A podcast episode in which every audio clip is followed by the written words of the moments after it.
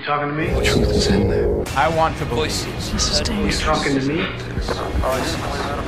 Voices. Heard voices. President Kennedy died Conspiracy at theory. 1 p.m. Well, I'm the only one here. Há quem lhe chame a mãe de todas as conspirações. Há quem ache que tudo começou naquela tarde de julho de 1947. Área 51, conspiração reptiliana, Apolo 11, conquista da Lua, avanços tecnológicos, epidemias, enfim, um mundo de teorias que tem como ponto de partida uma pequena localidade situada no Novo México, Roswell. Há muito que Hollywood viu aqui um filão inesgotável e produziu desde então um sem número de filmes, séries televisivas, bandas desenhadas, museus, toda uma indústria que se alimenta à conta de um acidente supostamente ocorrido há 70 anos. Roswell é hoje uma imagem de marca que fatura milhões em todo o mundo. Ao longo dos tempos, foi palco de conspirações e contra-informações. Seja como for, foi a partir deste episódio que o tema aliens ou extraterrestres passou a fazer parte do nosso cotidiano. Mal refeito do impacto provocado pela Guerra dos Mundos de Orson Welles, que tinha sido transmitida nove anos antes, o mundo viu-se confrontado com a hipótese da existência de seres extraterrestres. Já não era apenas ficção made in Hollywood, era mesmo verdade. disc landed at a ranch in Corona, New Mexico, and the rancher turned it over to the Air Force. São muitos os teóricos que se têm debruçado sobre a temática Roswell, sendo que o mais contemporâneo deles será talvez o grego Giorgio Tsoukalos, responsável por uma série de documentários do canal História e que, em parceria com o suíço Peter von Daniken, autor do filme Eram os Deuses Astronautas, dirige o Ancient Alien Society. See. Can you still see it, ma'am? This, uh, this fireball. Yes. No, it's falling. Falling into the woods. Na manhã do dia 2 de julho de 1947, um fazendeiro local de nome Mac Brazel encontrou perto do seu rancho os destroços de algo parecido com um balão meteorológico, ao que parece situação comum naquela zona. Dois dias mais tarde, a imprensa local dá eco a um relato de um piloto da Força Aérea de nome Kenneth Arnold que teria supostamente avistado perto do lago Roswell meia dúzia de objetos voadores que planavam sobre as águas e que se pareciam com discos planos. A mesma imprensa decide atribuir uma recompensa a quem provasse a existência de tais objetos voadores. E é precisamente nesse dia, o 4 de julho, dia da independência, que Brazel toma conhecimento que os seus vizinhos Wilmot e William Woody teriam avistado dias antes uma enorme bola de fogo a percorrer os céus, decidindo por isso voltar ao local onde avistou os destroços, mas desta vez na companhia dos seus dois filhos. Recolhem então inúmeras peças, sendo que algumas delas continham estranhas inscrições.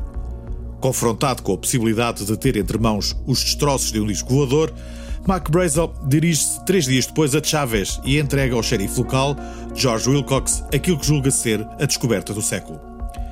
É só a partir desta data que as autoridades norte-americanas tomam conhecimento do acidente e a torrente informativa assume proporções gigantescas. Nesse mesmo dia, o xerife Wilcox contacta a base aérea de Roswell e esta, por sua vez, envia o major Billiard Ray Cyrus, juntamente com o capitão Sheridan Kevitt, para, em conjunto, analisarem os destroços.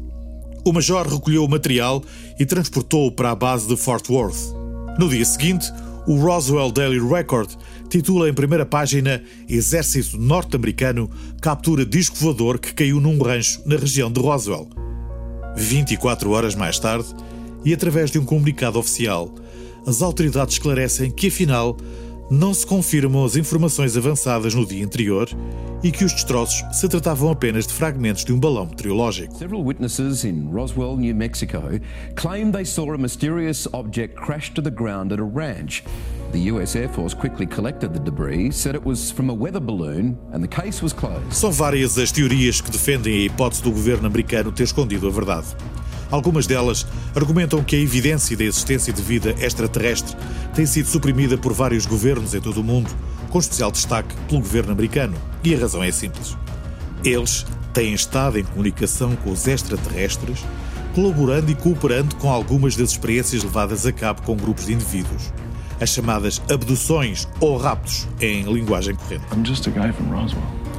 Os mesmos teóricos justificam as suas crenças com base nos avanços tecnológicos verificados após a queda da nave e o facto do programa espacial norte-americano ter sofrido um enorme incremento logo após Roswell. Tudo indica que os destroços encontrados em Roswell seriam de uma nave extraterrestre e que esses mesmos destroços foram transportados para observação para uma base militar secreta localizada no deserto do Nevada, a Área 51, da qual já aqui falamos. E são muitos os que partilham esta tese: senadores, altas patentes militares, astronautas e, imagine-se, operacionais da CIA, como é o caso de Chase Brandon, que trabalhou para os serviços secretos durante 35 anos. I also absolutely know, as I sit here talking to you, that there was a craft from beyond this world that crashed at Roswell, that the military picked up uh, remains uh, of not just the wreckage, but. Este operacional supervisionou operações secretas em mais de 70 países e revelou em diversas entrevistas que todas as informações relativas ao caso OVNI que caiu em Roswell estavam escondidas num cofre situado abaixo da sede da Agência de Informação em Langley, na Virgínia. E há também os 12 majestosos, ou Majestic 12, ou MJ-12, um suposto comitê que engloba cientistas de alto nível, líderes militares e altos funcionários do governo norte-americano, foi criado supostamente após o acidente de Roswell em 1947 e dirigido pelo então presidente dos Estados Unidos, Harry Truman. Esta comissão seria responsável pela divulgação de diversas teorias cuja finalidade seria a ocultação de diversos acontecimentos decorrentes da ação dos OVNIs. Ou seja, muita da informação posta a correr é resultado de manobras de contra-informação que visam descredibilizar, desacreditar os defensores das teorias da conspiração. Who was consultant to the Air Force Project Blue Book.